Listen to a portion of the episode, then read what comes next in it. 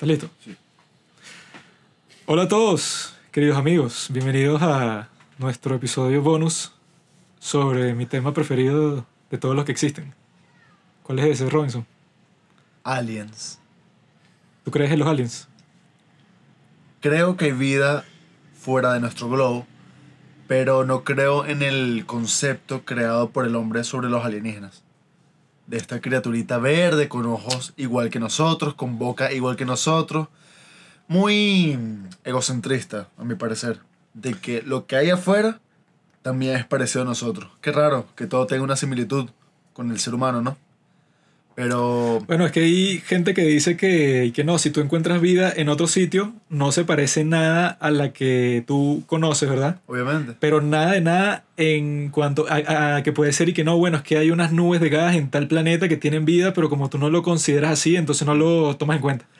Pero la pregunta ahí es, ¿y qué hay? ¿Cómo lo hago entonces? O sea, si yo me pongo a buscar en el, en el espacio algo que yo nunca he visto jamás y que es eso que la imaginación ni siquiera me da para concebirlo, entonces ¿cómo busco? No puedo. Tengo que buscar algo que medio se parezca a mí porque si no, no sé qué voy a estar buscando. Pues una vaina 100% abstracta. Sí, o sea, de alguna manera el ser humano siempre busca de hacer eso que no existe como que relacionable, porque si no Suena estúpido, pero ¿cómo relacionas algo que no tiene ninguna similitud contigo? Hasta nuestro propio Dios. Sí, o sea, nuestro Dios, que la imagen que tenemos. Te van a decir que no, bueno, la vida que tú encuentres no tiene nada que ver con nada con lo que tú has visto en toda tu vida. Y que, ah, entonces, ¿cómo lo busco? No quiero pensar en un alienígena como algo diferente a nosotros físicamente. O sea, siempre me gusta más irnos por, irme por la naturaleza del pensamiento, ¿sabes? Un acierto, a mi parecer, es la película, ¿cómo es que se llama? Under the Skin eh, con Scarlett Johansson, que no es tanto como es físicamente, este, sino la naturaleza en la que ve el mundo, o sea, no sé cómo explicarme, simplemente hay escenas donde mm. muestran que ella no siente o su perspectiva hacia las cosas es totalmente diferente a la nuestra, o sea, hay una escena en la que la tipa está viendo una niña o una bebé que está a punto de ahogarse, ¿no?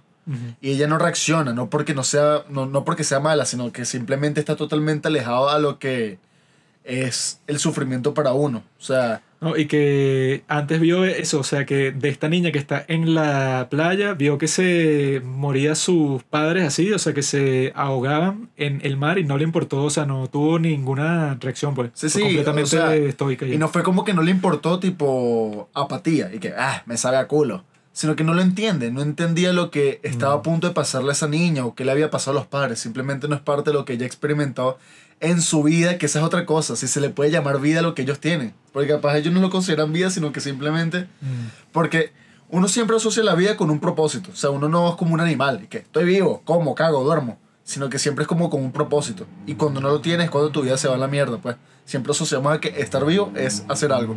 Si no lo haces, estás en un pozo. Para este capítulo vimos dos materiales, uno audiovisual y otro solo audio. El primero es el documental que yo lo descubrí porque estaba escuchando el podcast de Joe Rogan. Entonces fueron dos personas. Uno que fue el que hizo el documental, el, que lo dirigió, que se llama The Phenomenon. Y otro que es un tipo ahí francés, que es como que su propósito de vida es que el tipo viaja por todo el mundo buscando eso, como que archivos y como que todas las documentaciones que han existido en toda la historia que tengan que ver con ovnis. Entonces ellos tuvieron una conversación bastante larga ahí y discutieron sobre este documental que se llama The Phenomenon, que es chimo porque tampoco está en Amazon Prime, sino que lo tienes que rentar como por 30 dólares. Ah, bueno, Juanqui dice es chimbo porque ah, como un seguimiento de algo que estábamos hablando hace un rato, mm. que era sobre, era nuestra reseña sobre un documental que tampoco está disponible en las plataformas más populares, Netflix, Amazon Prime, que es El Disidente. Este, y al igual que El Disidente, esta de Fenómeno no está disponible. Entonces tienes que descargarla por tu cuenta y es una ladilla porque son burda de buenos y qué, la, qué tristeza que no esté disponible, por lo menos en Netflix, que es lo que más la gente tiene, pues. Pero es burda de bueno el documental, pero sí tiene ciertas... ¿Qué? Tiene varias recreaciones tipo History que son medio mierderas. Hay que ser honesto, el, el documental es un documental que podría estar fácilmente en YouTube. Exacto. O sea, lo podría hacer yo, pues. yo no sé mucho de edición, pero yo fácilmente, yo veía el documental y dije, bueno, yo puedo editar eso. El disidente no lo puedo editar yo. Claro, claro. O sea, en el disidente recrean digitalmente que si el asesinato, reuniones del tipo, tal. Pero aquí era como medio pirata. O sea, lo que hace valioso el documental es el número súper gigantesco de entrevistas, de gente de Sí. alto nivel que consiguieron. O sea, no es bueno cinematográficamente, diría. O sea, no es que tú dices y que no. O sea, él no tiene una historia así como que un protagonista que descubre eh, su fe y descubre que los alienígenas son reales. No tiene nada de motivo. O sea, que el de Kastogi tenía como que la historia del mismo Khashoggi, pues. Pero este no tiene nada así. O sea, lo valioso es como algo más histórico, pues. O sea, todas las entrevistas que hace y el hecho de que muestre que el fenómeno alienígena no es como Juanqui decía antes, que mucha gente dice que, que no. Los aliens es algo que dicen, no sé si has escuchado esto, y que porque los aliens solo aparecen en Estados Unidos. Debe ser que no hay, y que, ¿qué cosas, no? Que los aliens, los ovnis solamente vuelan por Estados Unidos, no por otros países.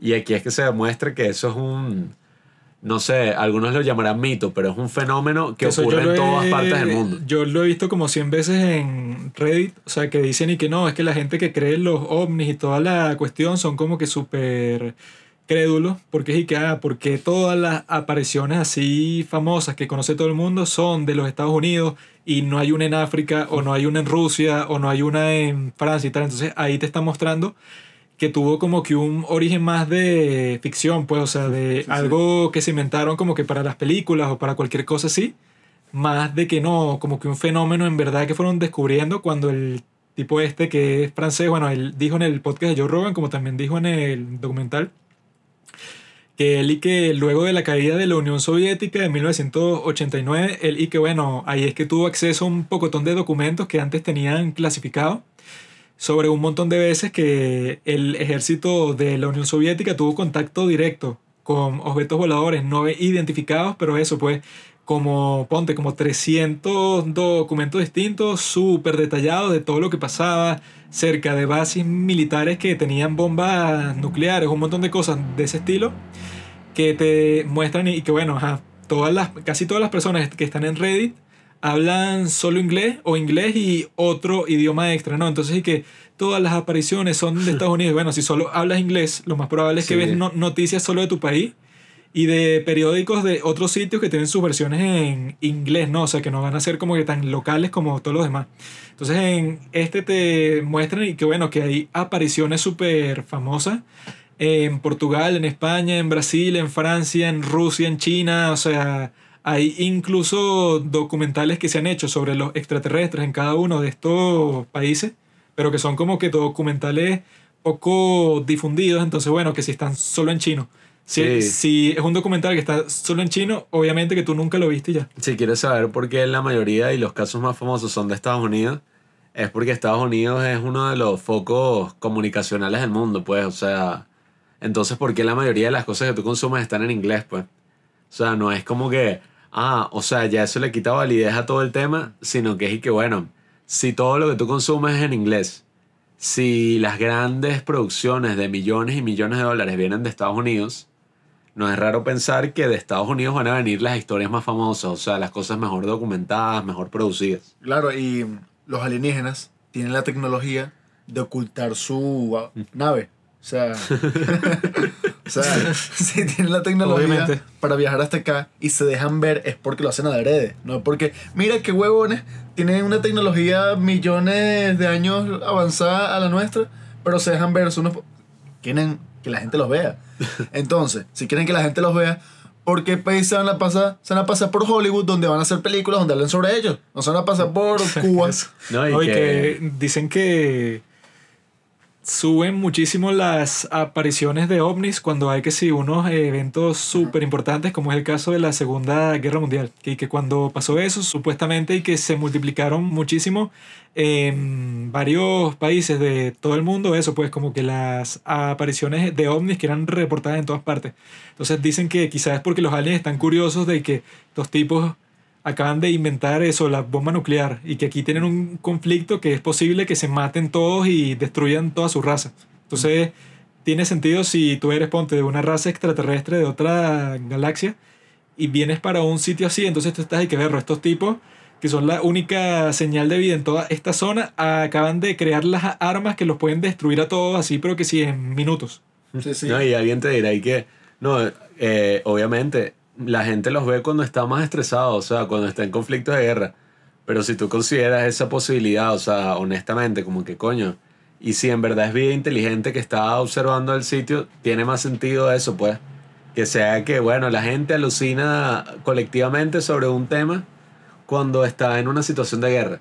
O, o cosas como eso, pues, o sea, si la cuestión es inexplicable, tu teoría de que es una, no sé, una alucinación masiva es igual de válida que la teoría de que son aliens.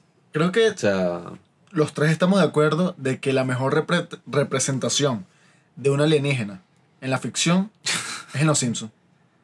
Ah, bueno, sí. que están así, que si todo Babean. babeando todo el tiempo ahí con unos cascos todos extraños. Que es raro porque en esa época, ajá, no, no sé en qué año fue la primera aparición de estos dos alienígenas, pero supongo que fue en una época donde era muy común ver al alien representado como con características humanas, o sea, eh, rostro, dos ojos, Ah, bueno, eh, una boca. Y hacer esta representación de estos alienígenas era súper extraño, o sea, supongo que eh, impactó buena uno. y es un poco parecida a esa, la de la película Arrival.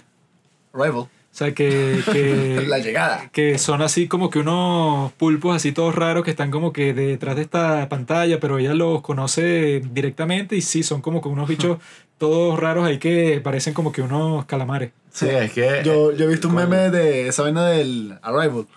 Qué show. Es Arrival eh, con la vaina esta de Samuel L. Jackson, Pulp Fiction. Y que Amy Adams así con el cartelito y que English motherfucker, you, do you speak it? ¿Qué iba a decir? Se me olvidó. Bueno, yo, yo. Ah, iba a decir- yo, yo, yo. Yo pienso que lo que ustedes dijeron antes de que es difícil de comprender a los aliens es un dilema que, que uno enfrenta hasta con el mundo animal. O sea, tú no puedes decir que un león es bueno eh, cuando mata, qué sé yo, a, un, a su presa. Creo que sí, porque Simba es mejor que Scar. No, o sea, Tú no le puedes decir a tu perrita que no te lance la cosa fuera de la casa. Tú no puedes Porque al racionalizar final- algo que no funciona con la racionalidad, pues, que no es consciente. O sea, que no es de tu propia naturaleza, pues. Si tú dices que los animales, tú no dices y que, ay, el pingüino es bueno y ayudó a este otro animal. O sea, por algo existen las fábulas, pues. Y yo creo que lo mismo aplica a los alienígenas, lo mismo aplica a Dios, pues. Algo que, de lo que ustedes decían, que solemos ver a los alienígenas como algo muy humano. Eh, algo parecido decía este filósofo, mm, eh, creo que es Blaise Pascal. eh, sí, creo que es Blaise Pascal, si no me equivoco. Y él decía que si todos viviéramos en un mundo donde los seres humanos fueran como seres así triangulares, o sea, como en los padrinos mágicos, imagínate puros triangulitos así, nosotros dijéramos que Dios es esta figura triangular así perfecta. O sea, es como un ejemplo de ese estilo, porque él decía también ese argumento con Dios, que decía como que, bueno, qué estúpido es pensar que si Dios existe, es este tipo con barba blanca, todo sabio, que es así viejo y tiene experiencia. Yo creo que lo mismo se aplica con los alienígenas un poco, porque es igual, o sea, tratar de racionalizar cosas que son alien, o sea, alienígenas para nosotros, básicamente es eso, pues algo, una tarea que no tiene mucho, mucho sentido, pues. Pensar que un alienígena tiene que ser algo que tenga, que eso siempre me llama la atención, probablemente tenga ojos, qué sé yo, pero pensar que un alienígena tiene que ser un ser así que tiene ojos y nariz y boca y orejas, qué sé yo, la pregunta es si es algo que nace de una, o sea, algo que no tiene nada que ver con nosotros, ¿por qué tendría que ser así, sabes? Capaz ni nacen. Sí, o sea, no sé, es como una medusa. No, O sea- Marico, deben, a- deben haber tantas vainas, pero inimaginables para nosotros. O sea, que uno consigue la en las persona con la- profundidades del océano, que- pues. Marico, el océano, eso es un universo, weón. Es una O locura. sea, solo que uno no sabe que, bueno, cuáles son las variaciones que puede tener una forma de vida, porque, ajá, uno piensa que, que- y que no, va a ser absolutamente distinta a nosotros, pero y que, bueno, si los planetas que están buscando para ver si tienen vida alienígena son los que más se parecen a la Tierra. Basadas en carbono. O sea, que, que son y que bueno, que tienen agua, que tienen como que una distancia sana a su estrella principal, ¿no?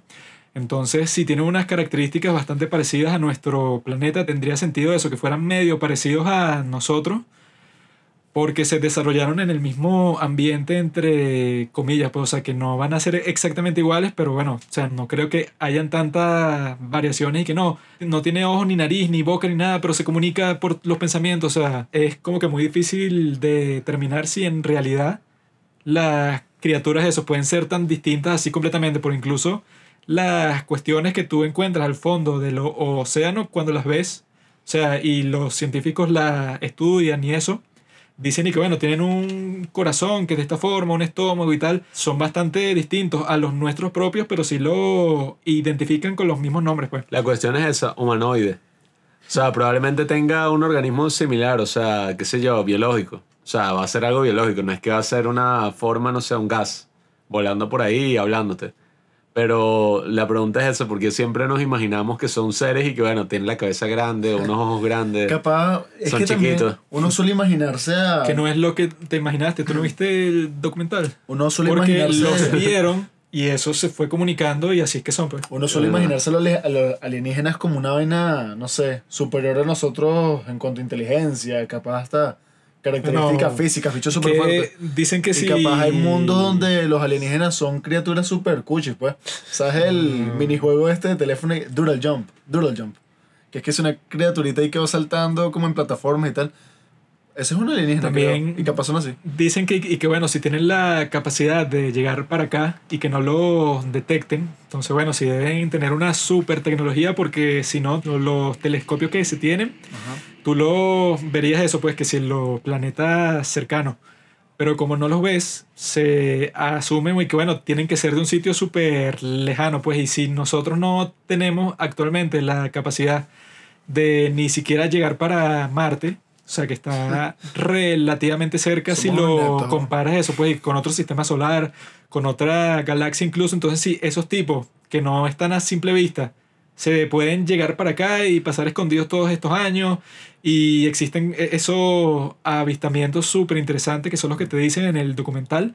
Y que no llegó un ovni para una base de bombas nucleares y activó todos los misiles Eso fue una y locura. todos los oficiales del ejército que son los que te le están contando dicen y que bueno yo no lo inventé yo estaba ahí. Y de repente bueno que eso pues o sea para activarla no solo necesita los códigos nucleares que supuestamente solo los tiene el presidente, sino que nosotros dos, que somos los que lanzamos la vaina, eso, rodemos así la llave al mismo tiempo para que se abra esa opción, ¿no? Pero tú estás así en tu base y tú de repente ves que se activan todos los misiles y que está este avistamiento del alien cerca de la base y tal. Entonces dicen que incluso y que un, uno de los ovnis, uno de, la, de las historias que te cuentan y que no, salió un láser de ese ovni y como que fue dirigido directamente hacia donde está oculta así bajo tierra la ojiva esa nuclear y tal. Entonces los tipos estaban como que entrando en pánico y que "Ah, estos tipos que están pensando hacer, si esto que si lo más peligroso que existe en todo el mundo, si los tipos lo están activando o, o hubo instancias en que lo desactivaron, los tipos estaban entrando en pánico y que bueno, ellos nos quieren como que comunicar un mensaje, puede ser, o también nos quieren destruir a todos. Al parecer tienen la tecnología para lograrlo. No, y el- los tipos estaban cagados porque uno dijo y que, ¿será que están extrayendo toda nuestra información?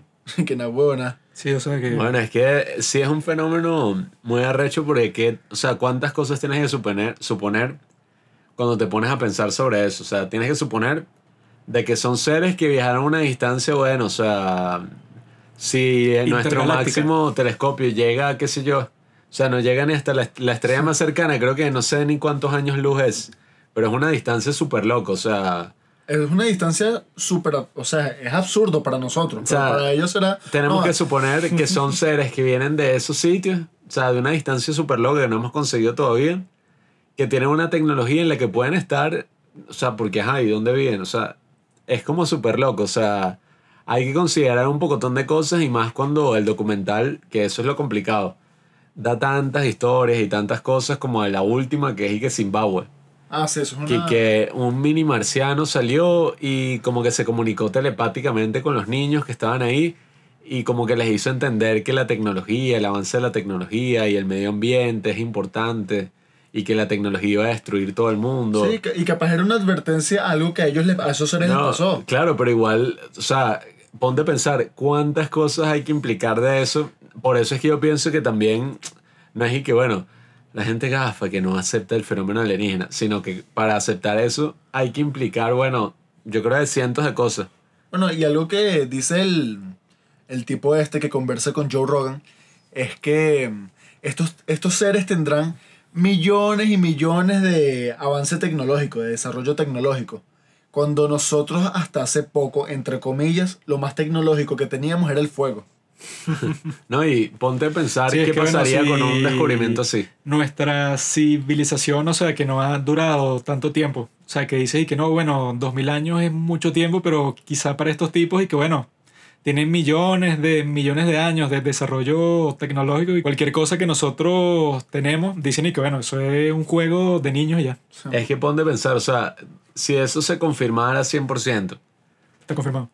No, no, pero o sea, si sale un alien hablando en la televisión, pues así que, hola, ¿qué tal? Vengo de esta cultura, tal. Hola, he matado a Joe Biden. Yo ser nuevo presidente no solo de Estados Unidos, O sino del sea, mundo. ¿qué significaría eso para nosotros? Significaría un descontrol. Primero porque es algo desconocido y el No, no, o sea, es que le teme a lo desconocido. Es que pienso, o sea, ¿cómo era el mundo cuando nosotros pensábamos que éramos el centro del universo? O sea, cuando pensábamos que el sol daba vueltas a la Tierra y no al revés. O sea, era un mundo totalmente distinto. Ahora, ¿cómo sería el mundo si sabemos que no somos tan especiales? O sea, que ni siquiera es que somos los únicos seres conscientes, sino que el universo es una cosa tan gigante, tal, que no pintamos casi que absolutamente nada en él. Creo que bueno, si pueden existir otras formas de vida, tampoco significa que no. Entonces los seres humanos de todas las que existen son como que están en lo último de la cadena Coño, alimenticia de todo. Pero si o sea, son capaz- súper avanzados. Capaz lo O sea- que nosotros conocemos como fantasmas. Capaz ellos son los alienígenas. Si les importamos lo suficiente para que se lancen el viaje hasta acá, significa que, bueno, tiene cierta importancia, ¿no? Porque no, no debe ser fácil, yo creo que en ningún contexto se han aparecido en todas partes del mundo. Que si, ajá, si esto es actualmente, ¿no? Que es donde se tienen radares, se tienen cámaras por todas partes y existen esos videos, o sea, que son los más famosos de todos que existen por los momentos que fueron los que fueron declasificados por el ejército de los Estados Unidos que, y que bueno, se, se ve que estos pilotos están como que persiguiendo esta nave y toda la cuestión.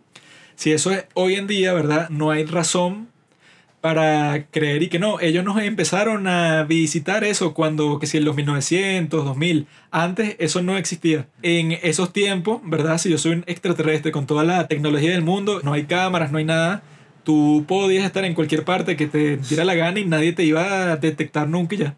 A mí me da demasiada risa imaginarme a Juan que, que si a las 3 de la mañana viendo que si alienígenas ancestrales. Pero como un loco, o sea, que si con un cuaderno al lado anotando y que sí, yo sabía. No, y eso, o sea, Coño. si tú eres un alien, ¿no? Y te apareces en los tiempos en que, ah, los egipcios y tal, que eran la primera como que civilización así desarrollada de toda la historia, y estás así como que en una distancia grandísima en cuanto a desarrollo tecnológico y todo, hasta el punto de eso, pues que todos, si tú medio interactúas con ellos, van a pensar desde el principio que tú eres un dios. Entonces ahí, bueno, o sea, no hay ninguna forma como que de cuantificar eso. El día de hoy, bueno, están todos estos esfuerzos y tal, y que no, un documental que hicieron de todos estos niños que lo vieron en persona en este colegio, en Zimbabue y tal. Eso obviamente que hace 3.000 años, bueno, pudieron haber existido como mil instancias en donde eso, pues, o sea, otras civilizaciones de otras partes tuvieron contacto con cualquier persona y nadie se iba a enterar de eso nunca en la vida, pues. También que otra vaina que me parece, una vaina que me parece medio estúpida es pensar, un ejemplo, es que no, los alienígenas hicieron o ayudaron a hacer las pirámides. Y que bueno, la gente, mucha gente tiene como la tendencia de pensar que lo que estaba antes que nosotros, no sé, eran animales, pues eran brutos y que esa gente así no joda, ellos tuvieron la capacidad también de hacer cosas grandes como se pueden hacer ahorita, o sea, Es que ya eso es entrar en un campo de suposición demasiado arrecho. O sea, si ni siquiera sabemos qué carajos son, eh, ya suponer y que no, bueno, ellos fueron los que guiaron a nuestros antepasados para que hicieran tal y lo hicieron para que avanzara la sociedad tal, eh, que eso ahí es cuando no me cuadra mucho el documental, o Tiene sea, sentido. Eso lo hicieron manos humanas. Yo no quiero que metan en este juego El- el manos sucias de Alien Verde. El documental está Marico, interesante. ¿Cómo sería pero- eso? Racismo hacia alienígena. O sea, que ya sea una vaina tipo Distrito 9, ¿sabes? Eso yo creo que si se llega a ver una convivencia así ¡Alien de entre mierda! extraterrestres y seres humanos, ahí sí sería un racismo completamente, pues, porque sí es literalmente racismo. Porque el racismo que se existe hoy en día y que, bueno, esa persona que tú odias sigue siendo de la misma raza humana que tú, Sí, ¿no? pero aquí serían distintos. y Pero ya, si pues. es de una raza y de otro planeta completamente distinto, ahí sí supongo que sería una cuestión, pero casi que vamos a, Claro. exterminarlos a todos. y Y ya. si te pones a ver, de alguna manera deberíamos aceptarlo, son seres vivos. Porque ¿qué decían los putos blancos antes? Que, como yo voy a aceptar un negro? Es diferente a mí. Coño, bueno, pero que, también el argumento para salir de eso fue que ellos son iguales, lo único que cambia es la piel. Aquí, ¿qué se diría? Son iguales lo que cambia es la piel. La piel. La piel. El planeta, la tecnología. Oh, bueno. Tienen un idioma que no sé qué. planeta. Que es que sí, telepático, o sea, que no usan ni sus bocas ni nada. No tienen boca. No, y que eso. O sea, yo creo que el documental, ¿verdad? Es el mejor documental que yo he visto sobre extraterrestres, pues, porque es eso, pues. Sobre Bueno, todo. ¿qué tanto Sí, visto, bueno, no? exacto. Yo ¿Y he, qué? yo he visto bastante. ¿no? Como unos seis. Y que en el no mismo, puedo o decir sea, nada porque- que eso fue lo que me pareció específico. extraño, que en el mismo Amazon Prime, si, si tú buscas extraterrestre, te salen como 50 documentales, pero desde el más estúpido, que es pura mentira, hasta, bueno, uno así que sí tiene como que medio prestigio. Por eso es que yo pensé que este iba a estar disponible ahí, porque yo dije, bueno, si tienen unas vainas y que las pruebas de que los extraterrestres construyeron toda la civilización, o sea, que, o sea, que tú lo pones y se ve terrible, pues, o sea, que fue grabado que si por un grupo de gafos ahí cualquiera, ¿no? Si eso está en Amazon Prime, me pareció súper extraño que no esté este, que coño. Ah, bueno, en ese documental de Phenomenon hay una figura muy importante en esta historia, que es un francés. Ajá. Que el francés de Encuentros cercanos al tercer tipo está inspirado en este tipo. Muy interesante, vean el documental. Es que también la cuestión con el documental es que, ajá, o sea, en cuanto a producción, ya hablamos que no es muy bueno. Sin embargo, a mí lo que me llamó más la atención no fue tanto los testimonios así en general, sino los testimonios de la gente que trabajó en el gobierno. O sea, que hablaban que si uno que fue el líder de la mayoría en la época de Obama, otro en la época que fue el ministro de no sé qué vaina de Clinton.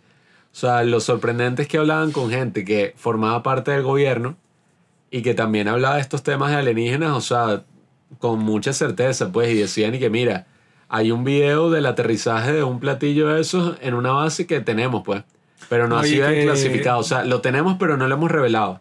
Ahí te cuentan la historia de uno de los astronautas, así como que con más prestigio de todos los tiempos, que él dice que él tomó una grabación de eso, pues, de un platillo, pero que lo tenía súper cerca, ¿no? O sea, que sí, cerca de una de las instalaciones militares que ellos tienen, y que cuando él lo tomó y tal, llegó como que una gente que era parte del gobierno y se lo pidieron así, pero bueno, como que se lo estaban quitando, pues como que tú no tienes derecho a tener esto. Dijeron que lo iban como que a, a analizar, a, archivar, a cualquier trabajo así.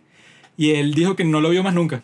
O sea, que eso fue que como que lo desaparecieron. No, y hasta el mismo y presidente. y eso, todo. eso fue en los tiempos en que las cámaras eran como que súper rústicas, pues. O sea, que si te quitan el rollo, pues ya lo perdiste todo. No hay forma de recuperarlo. Hay un pequeño fragmento, una entrevista en, la, en el documental, ajá, del entrevistador a un ex marín, un tipo muy importante que estuvo en la Armada. Este, y le pregunté que, por qué razón la Armada no le cuenta la verdad al pueblo estadounidense. Y el tipo, en vez de responder cuál era la razón de eso, de por qué no le decían la verdad al pueblo estadounidense, no responde. Dice, eh, la Armada trata como niños a los americanos, no les dice la verdad. Coño, di la razón por la que nos dicen la verdad, no digas eso.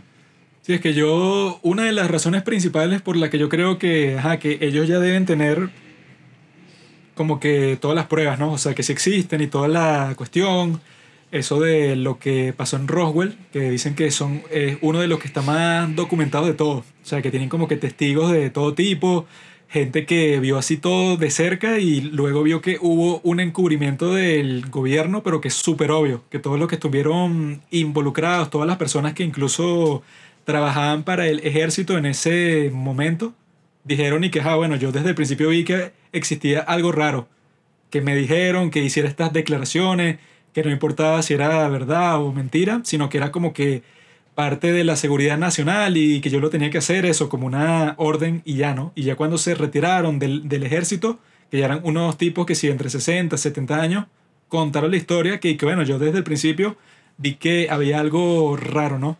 Si existe algo así, yo creo que eso, pues una de las razones principales debe ser que no tienen como que una lógica para contarte. O sea que, por ejemplo, yo tengo todas las pruebas del mundo de que, que nos visitaron y tal, que llegaron eh, de cierta forma y eso, o que se estrellaron en un sitio y nosotros como que recuperamos ciertas partes de la nave. Ponte que ellos tienen todo eso, ¿no?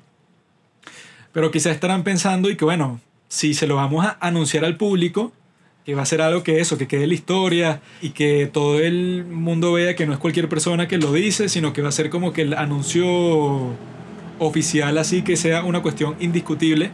Si eso es lo que vamos a hacer, tendríamos que tener un porqué, pues.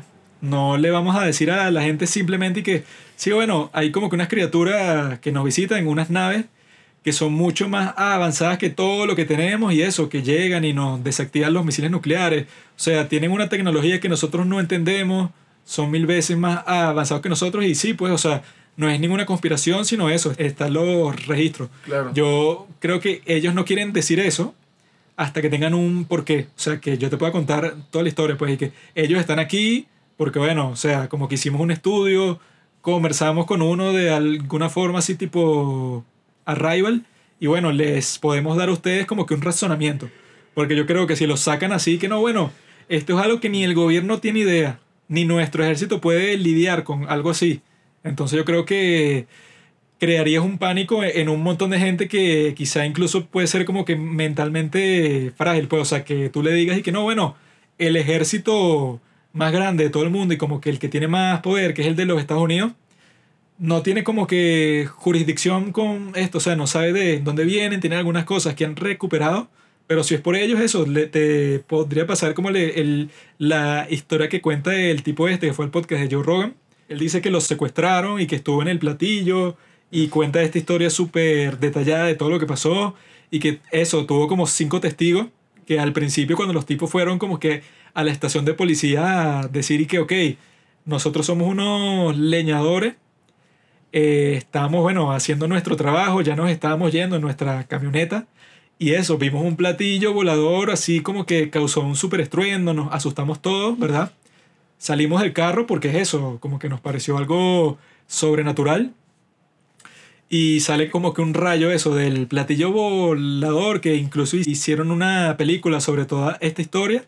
Y se llevaron a nuestro amigo, o sea, no sabemos dónde está y que cuando ellos fueron a la comisaría a contar esa historia, lo que pensó la policía y toda la gente, que bueno, estos estúpidos mataron a este tipo de alguna forma y eso como que para explicar su desaparición se inventaron esta historia estúpida que obviamente no es verdad, porque eso no existe. Entonces, y que los metieron que sea todos presos de una, pero le hicieron confesar la vaina, ¿no?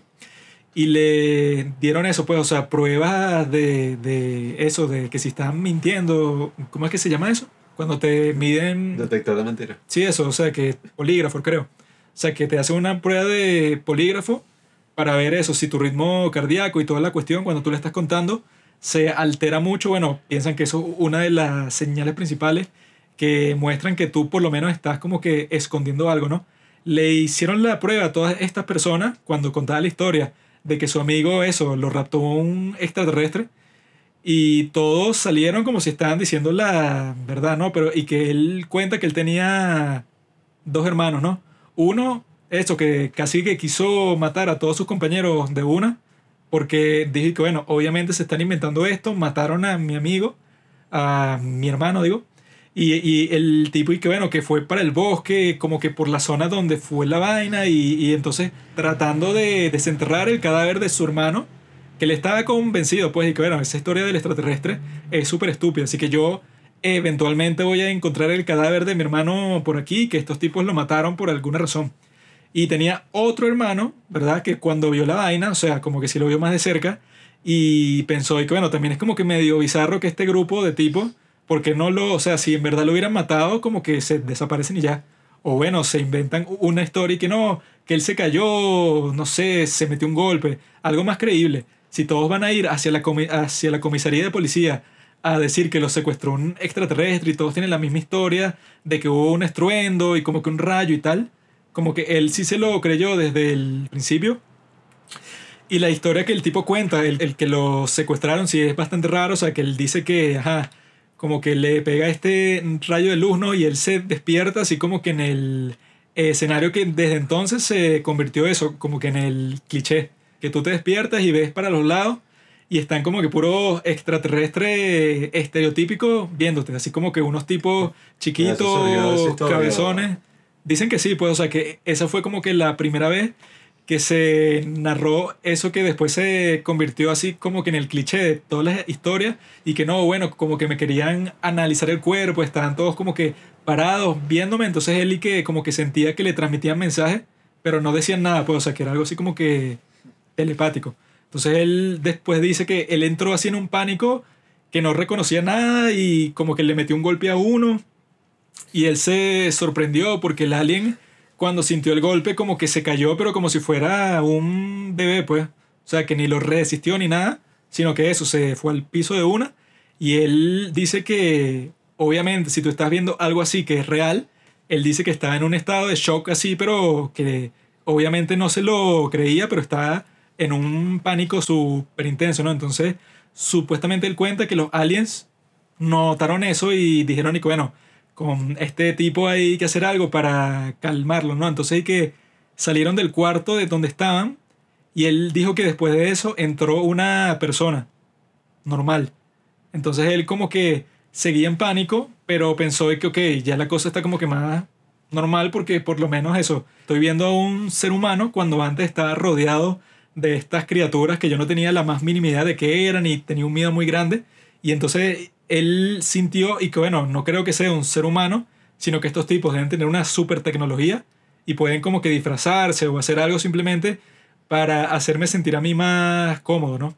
Entonces él dice que bueno, que pasó un tiempo en la nave, que lo llevaron de un cuarto a otro y tal, pero que después él se despierta, o sea, que si justo donde lo raptaron, y eso, o sea, tenía la misma ropa y todo, y, y él pensó que habían pasado quizás dos horas, pero habían pasado dos días.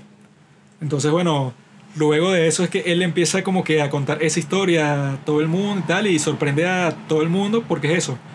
Yo pienso que la historia se ha vuelto como que tan famosa en todas partes porque normalmente si yo voy a decir una mentira así tan exagerada, en algún momento me van a descubrir dónde coño estuve yo dos días.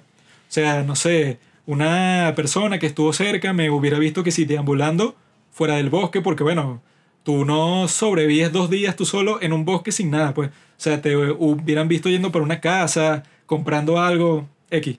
Pero si nada así pasó, sí es como que súper extraño y es una de las razones principales por la que esa, bueno, se convirtió como que en una de las historias así de extraterrestres más icónicas de todas. Porque eso, nadie podía como que lanzarle la explicación lógica y que, bueno, ¿dónde pasaste tú los dos días?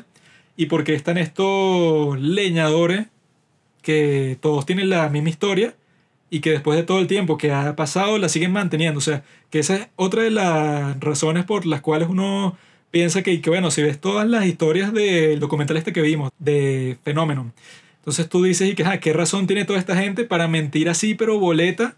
O sea, súper de frente con cualquier persona y que no, bueno, tú por alguna razón, Robinson, tú eres una persona normal, pero de un día para otro tú pensaste que, ¿sabes qué? Yo me voy a inventar esta historia de extraterrestre y me voy a inventar es- toda esta evidencias y no solo eso, sino que fue como que un trabajo en grupo, pues, o sea, que te muestran varias experiencias ahí, en donde un grupo de como de 5 o 6 personas, o luego de, la, de los chamos de Zimbabue, que son como 40, todos vieron exactamente lo mismo.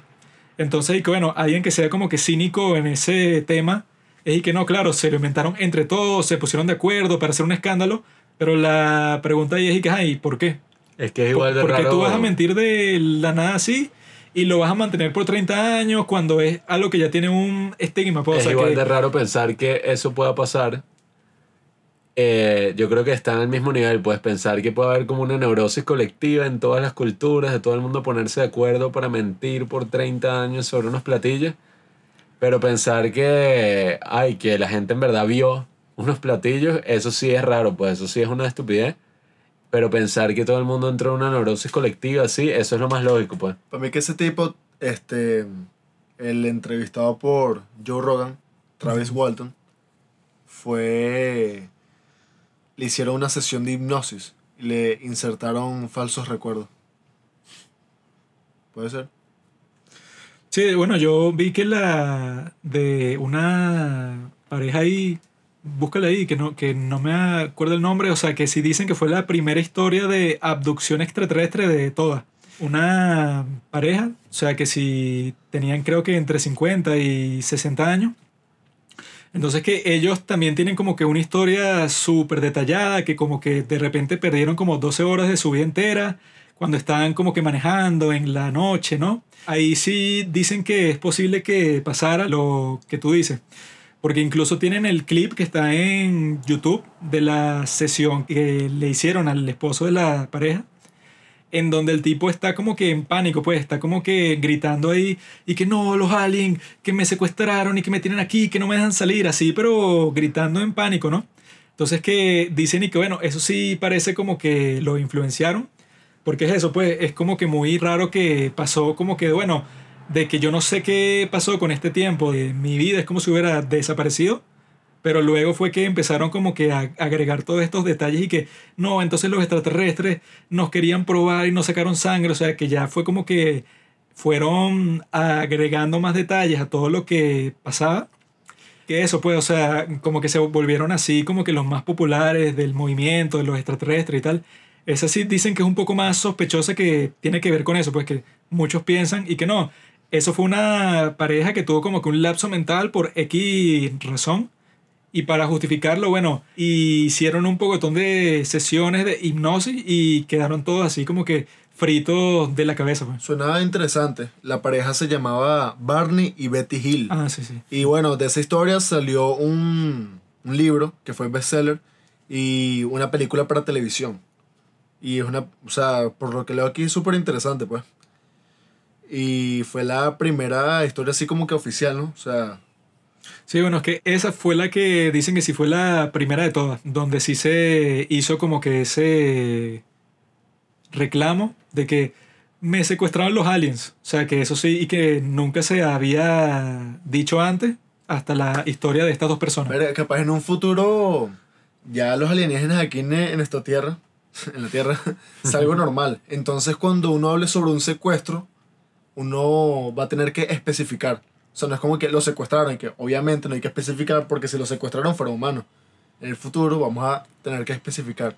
Lo secuestraron alienígenas. Y va a ser algo común. Lo tienen encerrado por allá en Chacaito. Sí, sería fino que. Qué absurdo, Que como en mil años, sí pase como en el episodio ese de Ricky Morty, que ya las relaciones entre los humanos y, y los aliens ya son como que totalmente normalizadas. Futurama, ¿no? Futurama es un show para tontos como tú. Futurama es un show que yo veo antes de Los Simpsons que me hace reír. No como Los Simpsons, pero me hace reír. Lo interesante para mí del documental ya se en todo eso del encubrimiento, pues. Como de que hay muchas cosas y comisiones y cosas así del gobierno de Estados Unidos sobre todo que ha sido encubrido todos estos años y que funcionarios que trabajaron, pues, y, y que tú no dices y que, ah, bueno, un loco, o sea, un bicho loco que trabajó en el gobierno, sino y que, ah, no, o sea, uno de los que fue ministro de Obama, uno de los que fue líder de la mayoría, o sea, tipos que tú ves la foto y tú dices, coño, o sea, estos trabajaron en el gobierno, dicen, no, mira, esto es real, esto sí fue así. Eso fue como lo que llamó más la atención, pues, porque mucha gente dijo que lo que ocurría en los casos en que un radar detectaba un platillo volador era un fallo, un bug del radar. O cuando un piloto veía a un platillo volador, decían que estaba teniendo una alucinación por toda esa velocidad súper eh, grande a la que iban. Pero en el video que revelaron hace unos años, y que es como lo impactante de ese video, es que, ok, se escucha a los pilotos viendo el platillo, eh, lo que sea, y hablando como, mira, ¿qué es eso que estamos viendo? ¿Qué es tal? Y al mismo tiempo es la imagen del radar donde se ve el platillo, pues. Entonces es como un caso súper particular en el que tú dices como que, ajá, o sea, ¿qué vas a decir ahí? Que fue una interferencia, un dron, pero que al mismo tiempo los mismos pilotos lo vieron. O sea, hay como una especie de encubrimiento en todo que dicen que hasta el mismo presidente le encubren eso. O sea, son cosas que ni el mismo Sí, o presidente sea, puede lo- tener acceso. Dice el mismo Bill Clinton que él y que ajá, lo está como que diciendo de chiste y que no, bueno, yo sí traté de ver, traté de preguntar por ahí. Le dije, o sea, que si a las personas que se encargan de eso, que si personas del Pentágono y tal, y que, ah, bueno, ¿cuál es la cuestión con eso? Si lo estamos, como que tenemos las pruebas, pero no queremos decirlas al público. Y él dice que le restringieron el acceso a esa información, pues. O sea, lo dijo como que bromeando.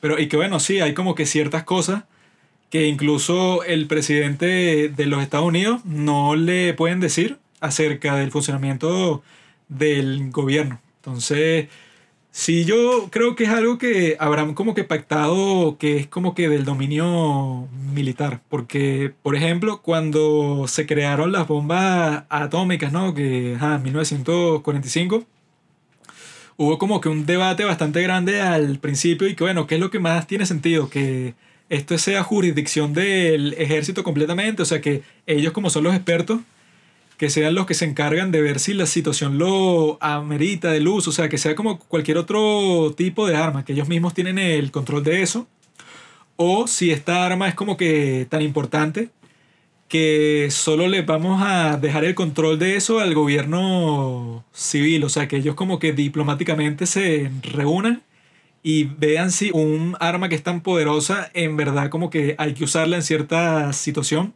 que eso ya la distingue completamente de todas las otras armas, que son y que bueno, eh, eso ya es jurisdicción del general, del que está encargado, que ve si usa una bomba de un tipo o del otro, ¿no?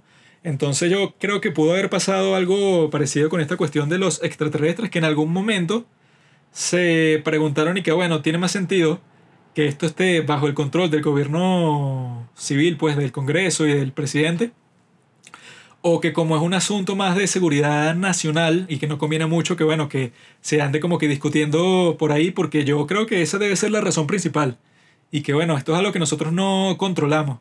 Entonces queda terrible que el ejército de tu país, que supuestamente es el que mantiene el orden y la seguridad, es que no, bueno, hay unas criaturas ahí que cuando les da la gana eso, pueden modificar nuestros protocolos de seguridad y si los códigos nucleares activan las armas más poderosas de todo el mundo, está en esa instancia.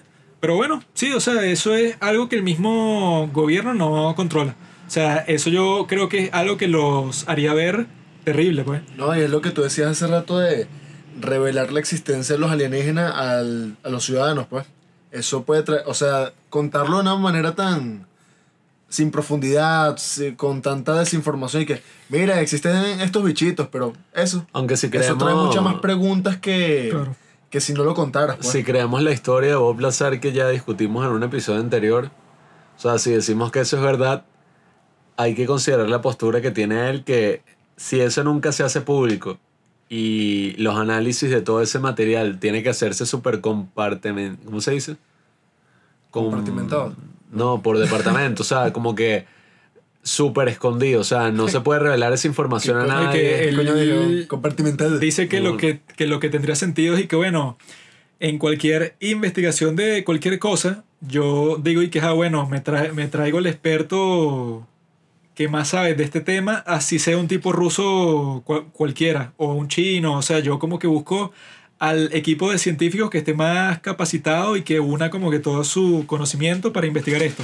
Pero él dice que en el tema eso de material extraterrestre, dicen y que no, esto puede ser solo de los Estados Unidos, solo de esta sección de los científicos y los científicos no se pueden comunicar entre ellos. Sería un arma de doble filo, pues. O sea tenerlo que todo, ¿verdad? Dicen y que bueno, si se comunican entre ellos, entonces obviamente va a llegar algún momento en que ya el secreto lo va a saber todo el mundo porque ya se va a como que a volver general este conocimiento.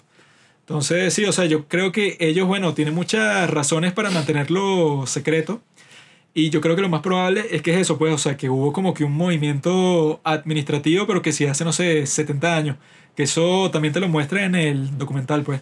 Que llega un punto, porque antes creo que era en los años 20 y 30, dicen que si tú veías a, a un extraterrestre, a un eso, un objeto volador no identificado, tú podías llamar a una división de la Fuerza Aérea que se encargaba solo de eso. Sea, que tú los llamas y no es como si tú llamaras a la policía local que te van a decir y que, ay, ¿qué coño quieres que yo haga si tuviste un ovni? O sea, problema tuyo. Sino que dicen y que, bueno, si tú llamas a esta sección de la Fuerza Aérea que hicieron público el número de contacto, es que, bueno, nosotros sí te vamos a tomar en serio, porque parecía que en ese tiempo sí estaban como que investigando seriamente cuál era la cuestión, porque no conocían su origen, ¿no?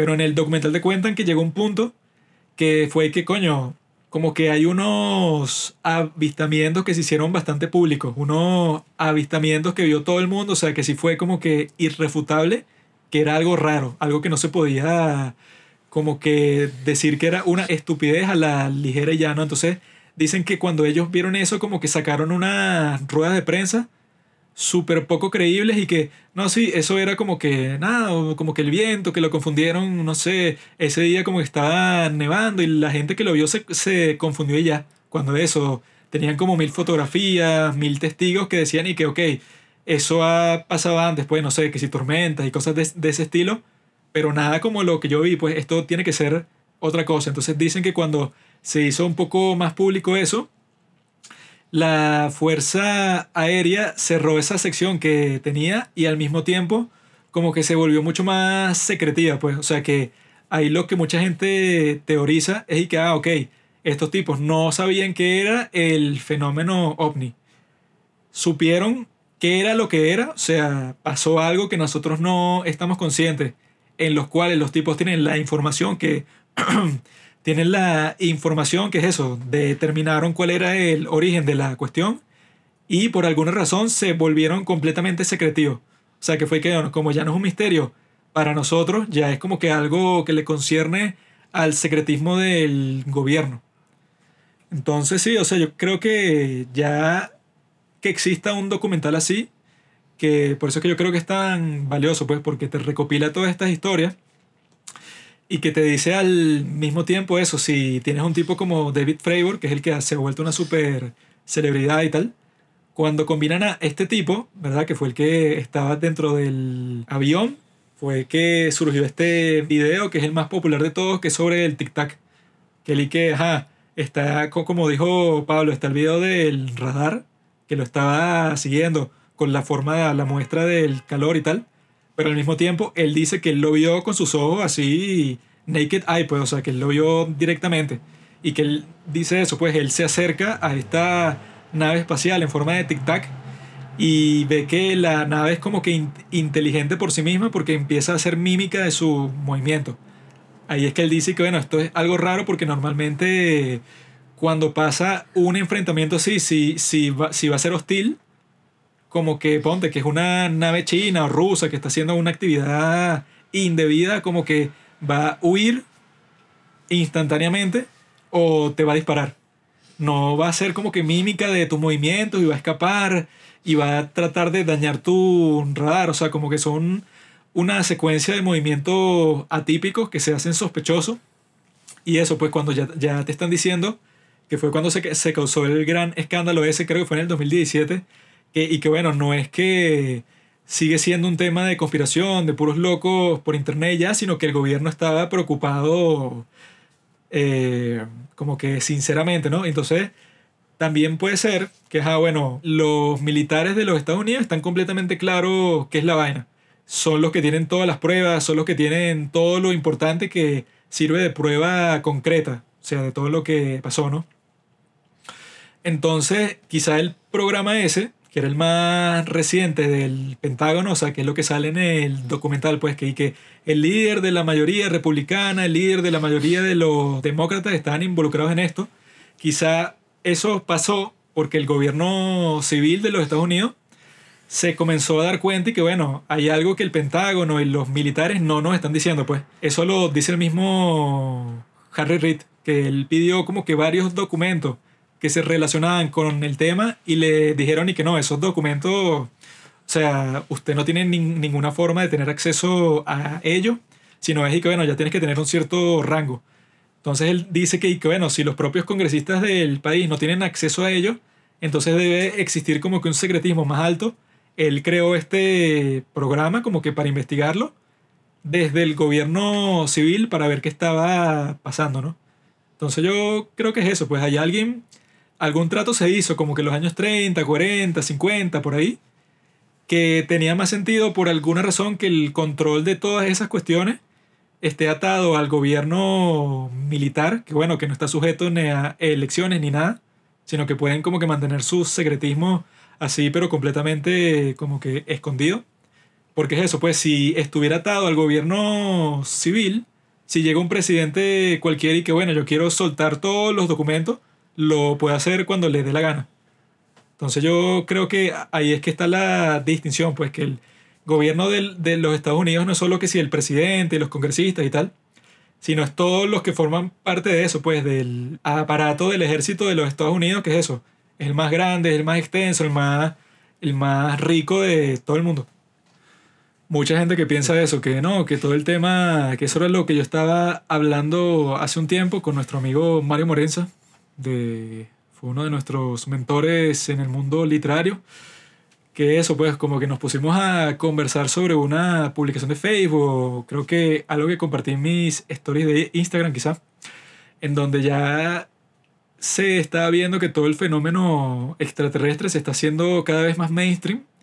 Y una de las noticias así como que más importantes de este año fue que en la nueva ley de presupuesto del Congreso de, lo- de los Estados Unidos dicen que hay una petición de parte del Congreso, creo que es al Pentágono, para que declasifiquen un montón de documentos que son acerca del fenómeno ovni, de todos los estudios y los descubrimientos que se han hecho sobre el tema. Entonces dicen que, bueno, es una petición, o sea, está en ley, pero ellos no tienen como que ninguna obligación de cumplirla. Pero dicen que antes era como que ya un tabú y que no, como, o sea, ningún con- congresista se atrevía a involucrarse con ningún tema de alguien porque le, le iban a decir que está loco y ya. Pero y que bueno, que ya hay un gran grupo de gente en el Congreso, o sea, que se dice, bueno, vamos a hacer esta petición así for- formalmente en ley para que estos tipos, bueno, ver si la niegan, o sea, porque si ya te niegan esa petición es como que otra evidencia más de todas las que existen para, para que tú pienses y que, bueno, si nosotros simplemente les estamos haciendo una petición de que saquen todos estos documentos porque, para que exista como que transparencia y ellos se niegan, bueno, o sea, algo deben estar escondiendo. Hay que ver, ya el 2020 nos preparó para lo el territorio inexplorado. Y bueno, yo creo que este es el año, vamos a ver. ¿El año de qué? Van a revelar los ovnis. No los van a revelar, ellos se van a revelar. Ah, y a ti te sorprendió lo de Zimbabue, lo del documental. Coño, sí, porque el hecho de que hayan sido tantas personas es, es como dice Pablo, pues. Si, si fue uno, y que carajito mierda. Pero fue un grupo grande, pues. ¿No Que- Hon, chamo? No, y que también lo justificaron los profesores, pues, y que bueno, sí, yo vi que o sea, El estaba todo problema- este grupo yendo la, para el mismo la sitio. cuestión que yo vi con eso es que tú te imaginas eso. Esa es lo, como la gran dificultad que uno tiene con Ojo. todo ese tema y que yo no me imagino y me gustaría haber vivido eso porque, ajá, imagínate ver a un ser así chiquito con su platillo al lado, comunicándose con todos y que con telepatía y hablándote y que El- no, y que el calentamiento global, la tecnología, tal, El marcianito los picapiedra. Y que no, él tenía una ropa negra. A mí no me hubiera gustado vivir eso. Estuviera traumado. ¿Cómo que no? Coño, Zapegato. sería, Sería la mundo, experiencia más intensa de toda tu Me vida. gustaría ahorita de grande, no de pequeño. ¿no? Pero es que esa es la Ay, gran que, cosa. O sea, tú te esa es la eso. pregunta. Y que, ah, bueno, ¿qué otras situaciones? Y que no, bueno, 40 niños de un salón cualquiera se pusieron todos en acuerdo y que, ok, vamos a mentir como que por 40 años sobre este hecho, sí, pues, no, No, sé. y los entrevistaron ya siendo viejos, pues, o sea, no es que, que ay, se agarraron de ese testimonio y todos lo niegan ahorita, sino que, entrevistaron a los bichos ahorita. pues. Mucha gente dice que no, claro, es que eso es para que tú saques un libro después y te hagas los reales, porque todo el mundo lo, lo va a comprar, porque el tema de los ext- extraterrestres es como que súper popular. Pero en este caso, bueno, dudo que ninguno de esos niños fue que, ajá, yo ya después cuando salga de esto No, y- ¿Y voy a hacer un tanto proyecto te- y me van a qué tanto te entrevistar. puedes lucrar de eso? Y que de pequeño yo vi alienígena. Te irás a rayar, weón. O sea, porque hasta Que ese es tema. como un gafo, pues. Hasta ese tema es así medio. Y que bueno, si tú hablas de eso en serio, es una gafeada. Es que para hablar de alienígena hay que crear como un ambiente de seriedad tan arrecho como el que hemos creado a través de este episodio. Porque imagínate sacar de repente a la mesa en una cena familiar. Se lo hace este. Bueno, yo sé, yo sé que lo hace Juan. Bueno, es que la gente es eso, pues, o sea, tiene como que, ah, que eso era lo otro que había que mencionar. ¿Por qué crees tú, Robinson, que la gente dice, no, y que en la mesa no se habla ni de política ni de religión? Bueno, la razón por la que la gente dice eso es porque esos temas crean conflicto. Pero ¿por qué el conflicto está mal? No, no, ajá. Eso que tú dices es cierto. Pero la razón más profunda, ¿cuál crees que sea? Que, que bueno, ¿tú crees que le conviene a los políticos o al clero que tú andes discutiendo huevonadas de, de política y de religión con tu familia? Así que sea como que algo casual que tú discutes siempre. Obviamente no les conviene, O Juan. sea, que tú estés reflexionando sobre las vainas que hacen, sobre sus políticas, sobre... Y que, ah, tú crees que eso de Dios tiene sentido y tal. O sea, tú crees que eso es conveniente. No, porque ellos se sienten más seguros haciendo sus fechorías y que nadie está hablando sobre las fechorías que están cometiendo y que hablen banalidades. Tú se habla después de la comida, güey, para que no te caiga mal. Qué buena estuvo la película, ¿no? Amo el cine. El cine no es importante. Importante son los aliens y quienes nos Oye, gobiernan. dicen eso, pues, o sea, eso sí es como que una tradición, ¿no? Que debe existir en varias partes y que, bueno, ajá, es verdad eso y que, ajá, bueno, cuando comes y tal, para evitar conflicto. Pero al mismo tiempo, esos temas y tal, o sea, como que no se limita ese, esa como que prohibición informal solo para cuando estás comiendo, sino que lo dicen y que no, es como que de mal gusto que yo discuta eso como que en cualquier contexto de familia o de reunión cordial, porque va a crear eso, pues como que un conflicto ahí. Pero es que bueno, si no los discutes es mejor para los que te controlan, pues, o sea, que quieren y que, ah, no, Robinson nunca está pendiente de eso, Robinson está pendiente de, no sé, del nuevo chisme, de que fulanito está saliendo con esta chama y X, o sea, cualquier cosa así en vez de conversar las cosas, o sea, como que ponerse a cuestionar todo lo que tiene que ver con la gente que son los que en realidad tienen el poder, pues. Mira, este mensaje es para el sucio alien que nos está escuchando, porque sé que tienes la tecnología para hacer eso. Eres un animal más para nosotros los humanos y te voy a cazar. Y te voy a comer como me como un cochino frito. Alien versus depredador. Yo no Robinson- te- Robinson versus alien. Creo que tú dices eso a la ligera, pero ¿y qué pasa si, si en realidad están escuchando? Y tú Lo dices eso caso con mi maldito francotirador. Son transmisiones de radio. Y me lo como completo ese puto alien. Porque yo no voy a permitir que un fucking alien come to my home. Sobre todo del documental eso, o sea, casi no hemos dicho nada sobre la cuestión esa de las bases nucleares. ¿no? Si tú lo ves desde una perspectiva que es ah, como, bueno, no, no te importa mucho el tema y ves que son unos militares de alto rango que te están diciendo que, bueno, si eso pasó, pues, o sea, ¿qué reacción tiene Ahora, yo no entendí mucho esa conferencia de prensa que ocurrió ahí, que eran como puros especialistas nucleares de las bases que se encargaban como de manejar todo y que, no, sí, yo vi los platillos, eran como una flota de ocho y con unos láser que escaneaban Ah. toda la broma. O sea, eso sí, yo, y que, ajá, eso pasó en la vida real, o sea, esa conferencia, no tanto la, la visita, sino Empecemos- que son vainas tan bizarras No, que tú te preguntas eso, pues. también es eso, y que, ay, si tú eres un tipo de eso, que antes eras como que de alto rango del ejército, o sea, porque si te ponen ahí con esas responsabilidades, que tú eres un tipo como que más o menos confiable. ¿Por qué después de que tú te retiras o en cualquier otro contexto, por qué tú te vas a volver parte del movimiento extraterrestre? O sea, Es que esa es la cuestión. ¿qué ganas tú con eso? O sea, imagínate que todo esto es falso. Este documental sería una de las cosas más bizarras del mundo porque tú dices y que, ajá, pero toda esta gente que tenía, tiene una carrera política, estos bichos de, que fueron eso, pues, o sea, de Bueno, el naval que son de la... propio Bill Clinton, pues, o sea, que es que sí, uno de los tipos más públicos del mundo y entonces él dice que, ah, yo traté de buscar información dentro de los canales del gobierno y no me lo permitieron. ¿no? Y, y, o sea, tantos casos y tantas cosas, tú te preguntas y bueno, si todo esto es un fraude, entonces todo esto es como eso, pues, una histeria y... Esto es un grupo de locos. ¿no?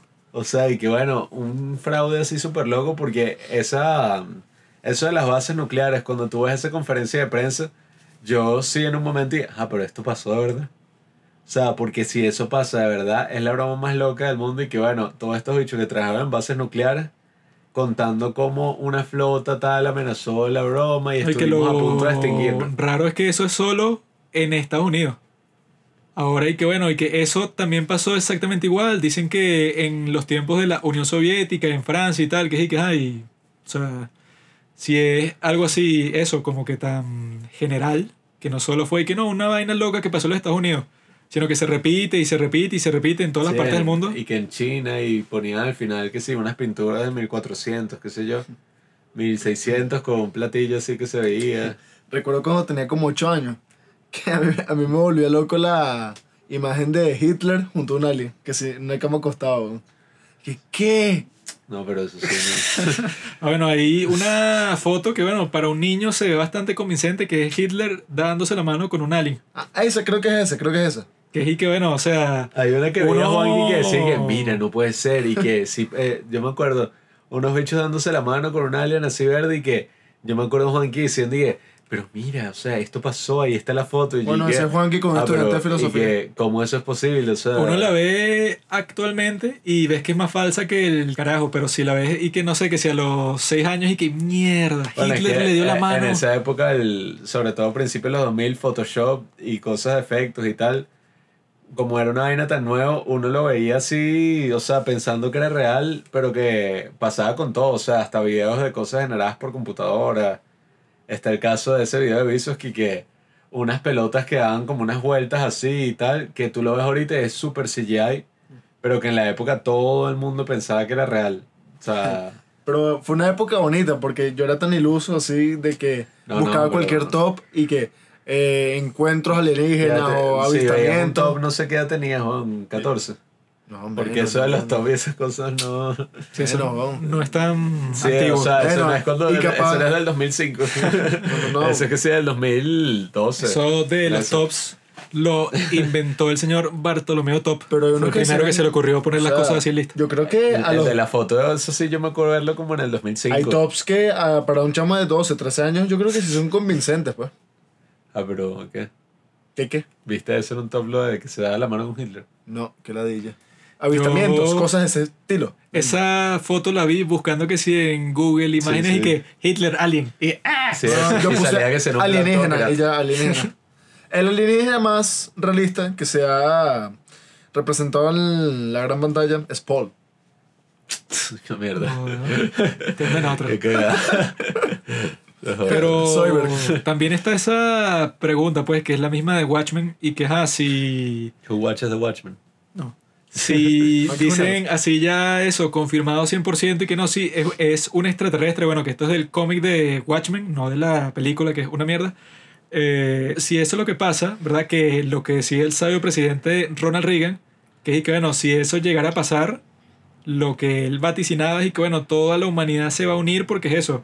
Tienen como que alguien para decir que nosotros tenemos mucho... Sí, que tenemos muchísimo en común comparado con los monstruos estos que vienen de otra galaxia y son chiquitos y son verdes, etc. Entonces él dice que sería algo bastante positivo para la humanidad y lo dijo junto a Gorbachev. pues. Pero como... Solo imagínate que de verdad vengan alienígenas y declaren la guerra contra la Tierra. Bueno. y todos así, pero armados. Eso está basado. ¡Maldito! ¡Tra, tra, tra, tra, eso está basado el cómic de Watchmen. Yo sé. de ese evento que pasó con un acuerdo que hicieron Reagan y Gorbachev, que fue que, mira, si llega un alien, Tenemos que separar. eh, o sea, nos aliamos, siendo ellos los enemigos así como más acérrimos tal, y que eso es lo que pasa en el cómic de Watchmen, que cuando llega, en la película es una huevonada, pero en el cómic es y que, bueno, en todas las grandes ciudades del mundo cae como un pulpo gigante, un alienígena así, y lo destruye todo. Y eh, a raíz de eso, la humanidad que, o sea, estaban a punto de destruirse de manera nuclear, o sea, estaban a punto del apocalipsis nuclear, deciden todos aliarse y básicamente tienen una misma bandera que es y que mundo, o sea, planeta Tierra, o sea, ni siquiera es y que "Ay, estamos en Estados Unidos, sino todo se vuelve un solo país, pues, o sea, el- un globalismo completo para luchar. el sueño tuyo. Bueno, tú no estás a favor de los aliens, de que eso existe tal. Estoy a favor de la aniquilación nuclear del hombre.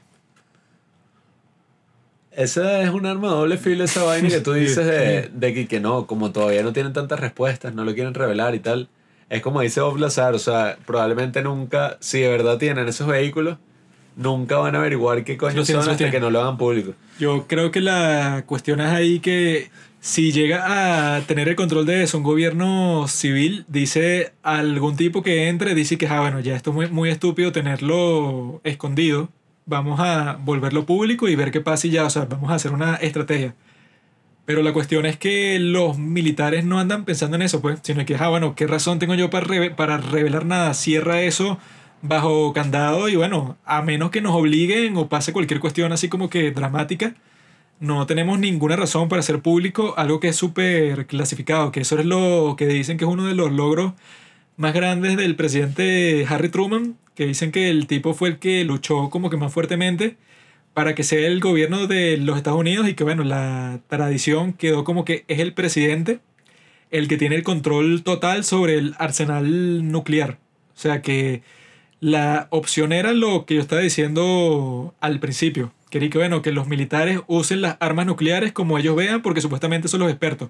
Pero lo que dijo Harry Truman es que no, no, esto ya no tiene nada que ver con eso, porque estas armas son tan poderosas que yo no se las voy a dar a ningún militar para que diga que sí, sí, bueno, yo la uso con, este país, los destruyo completamente y veo qué pasa. O sea, ya es algo como que demasiado poderoso. Entonces, quizá se dio el mismo debate antes de, de Truman y todo, que si en los años 30, pero sobre la cuestión de los extraterrestres, entonces fue que, bueno, el gobierno civil por alguna razón perdió esa batalla, o sea, o hizo un compromiso o cualquier cuestión, y eh, eso, o sea, yo creo que es mucho más creíble si los militares son los que tienen todo el control de eso, porque a, ellos, o sea, como, como órgano del Estado, si no les importa que, bueno, nosotros no vamos a estar divulgando nada, no dependemos del público, podemos tener todo lo que nos dé la gana en privado si ya no lo dieron bajo nuestro control.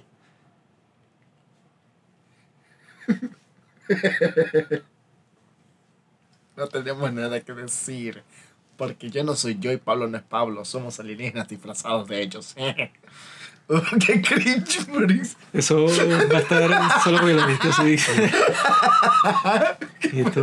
¿Qué fue esa mierda? Y- Bueno, y este documental creemos que es la introducción perfecta para alguien que quizás es muy escéptico con el tema de los aliens o que no conoce absolutamente nada sobre eso, como que más allá de las películas y de la cultura pop, porque es eso, que te recopile como que los eventos más icónicos que tienen que ver con extraterrestres en toda la historia y, y que yo creo que es bastante profundo, porque es eso, pues, el que vimos sobre el loco ese que, que él dice que se comunica con los aliens con la, con la mente, ese como que no se preocupa en lo absoluto de probar si la vaina es verdad y te trata de mantener en suspenso diciéndote que él encontró un mini cadáver en el desierto y Es entonces este y que idiota, lo iba a llevar para un y que- laboratorio. no, no, este, un tipo que habló en no sé dónde, no sé si fue en Ese estuvo en el podcast de Joe sí. Este apareció en el podcast de Joe Rogan y por el documental y es un bicho más loco que la verga y que, no, no, yo lo vi, era un bebé así alienígena y pone una foto y yo y que, ajá, y que, no, entonces tú tienes que hacer esta meditación y te conectas con la quinta dimensión que son los aliens. O sea, está el tiempo, el espacio y están los aliens. y entonces bicho hacía unas meditaciones en el desierto y que ese bebé alienígena, el feto así alienígena, la vaina más pirata del mundo. Y ya este, no me jodas, Juanqui.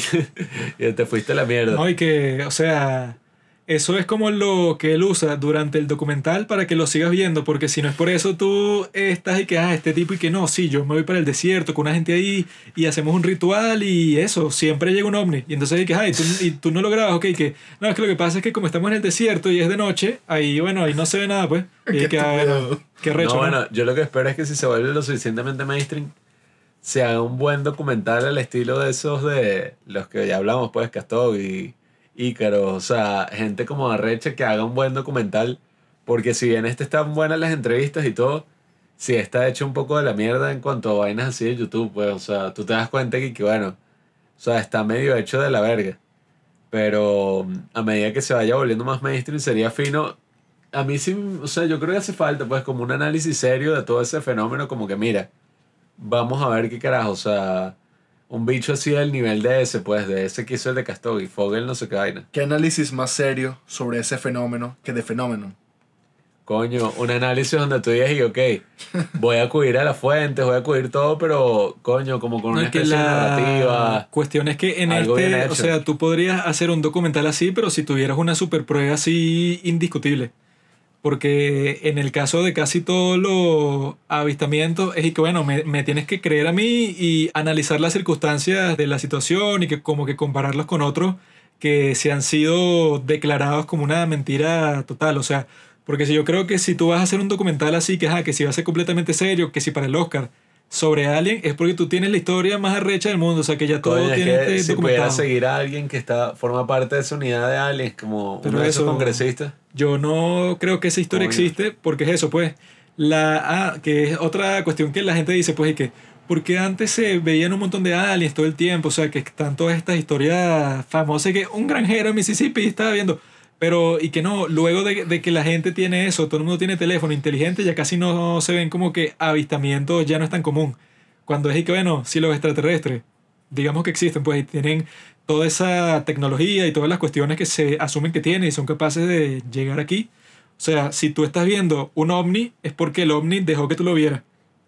No es que te descubrí, ajá, tú estabas ahí, yo como soy inteligente, no me estás viendo, amigo. O sea, esos tipos de- deben tener así como que todas las habilidades y cuestiones, o sea, si ya existen como que camuflajes súper avanzados actualmente, para, o sea, creados por seres humanos como en el hombre invisible.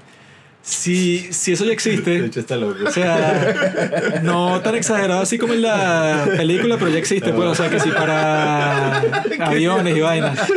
Entonces los extraterrestres no jodan, De deben tener una vaina mucho más de. La, la, la, el ciudadano promedio. De vaina. Parece- Mira la voz. La Perú llega. Pero dime cuál es la influencia de los aliens en la ¿No has política venezolana. experiencia de tercer tipo? Para el ciudadano de a pie, pues. El ciudadano promedio de vaina se sabe hacer una arepa. ¿Qué pasa?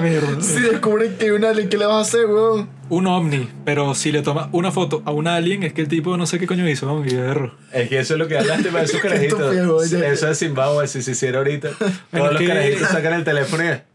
Por eso, pues, es que yo creo que, que bueno, si ajá, vamos a, a asumir que todo lo que dicen de los aliens es verdad, ¿tú crees que serían tan estúpidos para que los descubrieran y que Pablo tomó una foto con su teléfono desde su balcón y descubrió los aliens? Y que, ah, bueno, Un alien, un alien le aparece unos carajitos aquí en Caracas y lo que le pueden lanzar piedra. weón.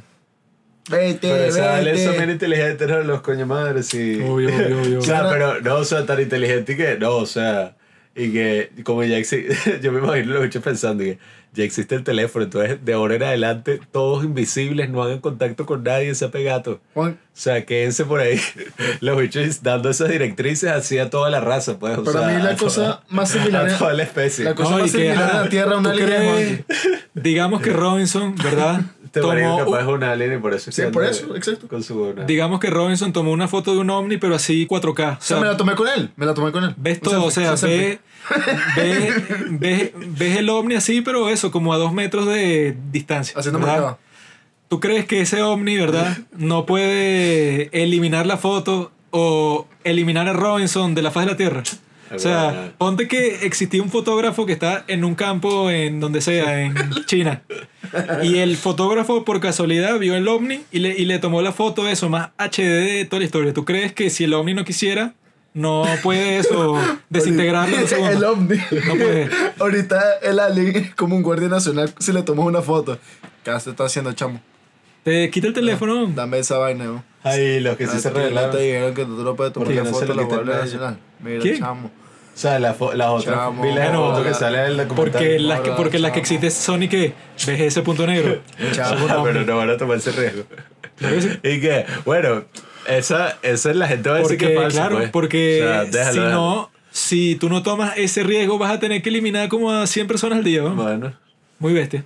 El alien más inteligente que se ha mostrado en el cine es Thanos. Pero hasta el momento todas las que se han tomado son y que... el Grinch. Y que, ve, y que ves ese círculo de la esquina. el Grinch. Bueno, el Grinch no, en realidad no tiene ¿Qué es sentido eso, El Grinch es un alien, weón. La máscara. Es ¿qué? verdad. No, no tiene sentido. dentro de la película del Grinch, explícame qué es el Grinch. Un monstruo. ¿Un, ajá, ¿un monstruo de qué? ¿Dónde están sus padres? Un monstruo. Coño, eso no lo Es más como. E.T.. Ya. Que E.T. está en la tierra así ya. O sea, está solo y ya. Cuando el gobierno chino, ¿verdad? ¿Qué? ¡Ya no! Cuando el gobierno chino tenía el problema de Hong Kong, que no sabían qué carajo hacer con los tipos y se estaban revelando. ¿Qué fue lo que hicieron? Y que bueno, vamos a crear el COVID-19, lo mandamos por todo el mundo y cuando existe literalmente un pandemonio por todas partes, vamos a poder joder a Hong Kong como quisiéramos hacer si no nos estuviera viendo todo el mundo, ¿no? Este maldito lo traje que la pandemia. Entonces, quizá cuando exista otra, eso, otra dificultad así global, como ya gastaron la de la pandemia, dirán y que bueno, vamos a revelar lo de los aliens para que la gente se ponga eso a pensar en estupideces y vean para otro lado mientras nosotros, por ejemplo, invadimos Taiwán. Juanqui, ¿tú te casarías con una china? No. ¿Por qué? Porque las chinas dicen que todas desde chiquitas, como hay tan pocas mujeres chinas, las tienen a todas implantadas como espías del gobierno. Pues que si te casan con, con ellas, no, Te he dicho. no las chinas en cuanto a asiáticas, sino las chinas chinas, pues chinas de Yo China. sé, yo una china, una china. Una china china, si, si, China, china. si tú te casas con una china china, lo más probable es que esa tipa en cualquier momento, bueno, se va a aprovechar de ti para mandarle tu información a los... De Juanqui ve todos los hilos así de toda la Juanqui. sociedad. Tú te casarías con una Yo, surcoreana, ¿no? claro. Una claro. surcoreana. Ese es mi objetivo. Así como nos referimos a los asiáticos como chinos, este, no sé, los gringos se referirán. re- eso es una palabra, Bueno, yo a nosotros escuchado- como mexicanos, o Claro. sea, todos los latinos. Los Bueno, y los Los asiáticos... son. ya esto se fue la. Los asiáticos, yo he escuchado que se refieren así a todos los que no son asiáticos y que bueno, tú eres blanco, pues. Alienígena. ¿Qué? Claro. Como el white man. El white man es el que no es asiático ya, pues no hay que. Yo soy de. Yo soy de Checoslovaquia y que. Ajá, ok, tú eres blanco. ¿Sabes, mierda? Pero si los surcoreanos son súper blancos. Algunos, pues. O sea, Ah, claro. pero, o sea, tú también te refieres a todos los chinos y que chino. Es- y, sí, sí. y tienen no jodas, Chino, pero Amigo, sí, amigo, madre. amigo, eso era antes. China, Japón, Son como mil variaciones Corea distintas, Norte, pues. En verdad, desde hace ¿Sabías mucho tiempo que yo no me refiero a los asiáticos como chinos. ¿Sabías que en O sea, Indonesia hay 300 Claro que sí, millones de weón. personas? Claro que sí. Debe ser que si tú ves a un chino por acá, por, por la calle y que tú eres de Indonesia, No. Myanmar, Filipinas. Aquí obviamente eh, lo que eres de Hong abunda, Kong. aquí lo que abunda son chinos, ¿Cómo pero ya sabes? yo sé identificarlos. Tú has hablado con los marico, chinos para saber si en verdad son de Vas a China. hablar de su experiencia. De acuerdo. Ajá, y tú puedes identificar a un taiwanés Obvio. de un chino. Claro. No, y la. Son Yo, mismo yo sitio, prácticamente. creo que la pregunta final para el podcast puede ser la siguiente. Y que, ajá, si, si en la antigüedad, ¿no? Es posible que los extraterrestres, bueno, influenciaron el desarrollo de la civilización y toda la vaina. Fue el Entonces, ¿qué, qué nos hace pensar que... ¿Qué pregunta es esa, weón? ¿Qué me Escucha, esa escucha. Bien, bien, es verdad, verdadero. ¿Es verdadero o falso? Si eso pudo haber sido verdad porque no se tiene ningún registro de esos tiempos ni nada, ¿qué nos asegura a nosotros que de los líderes más poderosos que hay no sean extraterrestres? Espera, tremenda pregunta. Xi Jinping, Putin, unos tipos así que tienen un super control. O sea, tú, tú no puedes decir con 100% de seguridad que no lo son. O sea, que podrían serlo. La pregunta es, porque sé que esto va a ser una pregunta común en unos 50 años. ¿Te casarías con un alienígena? Chao.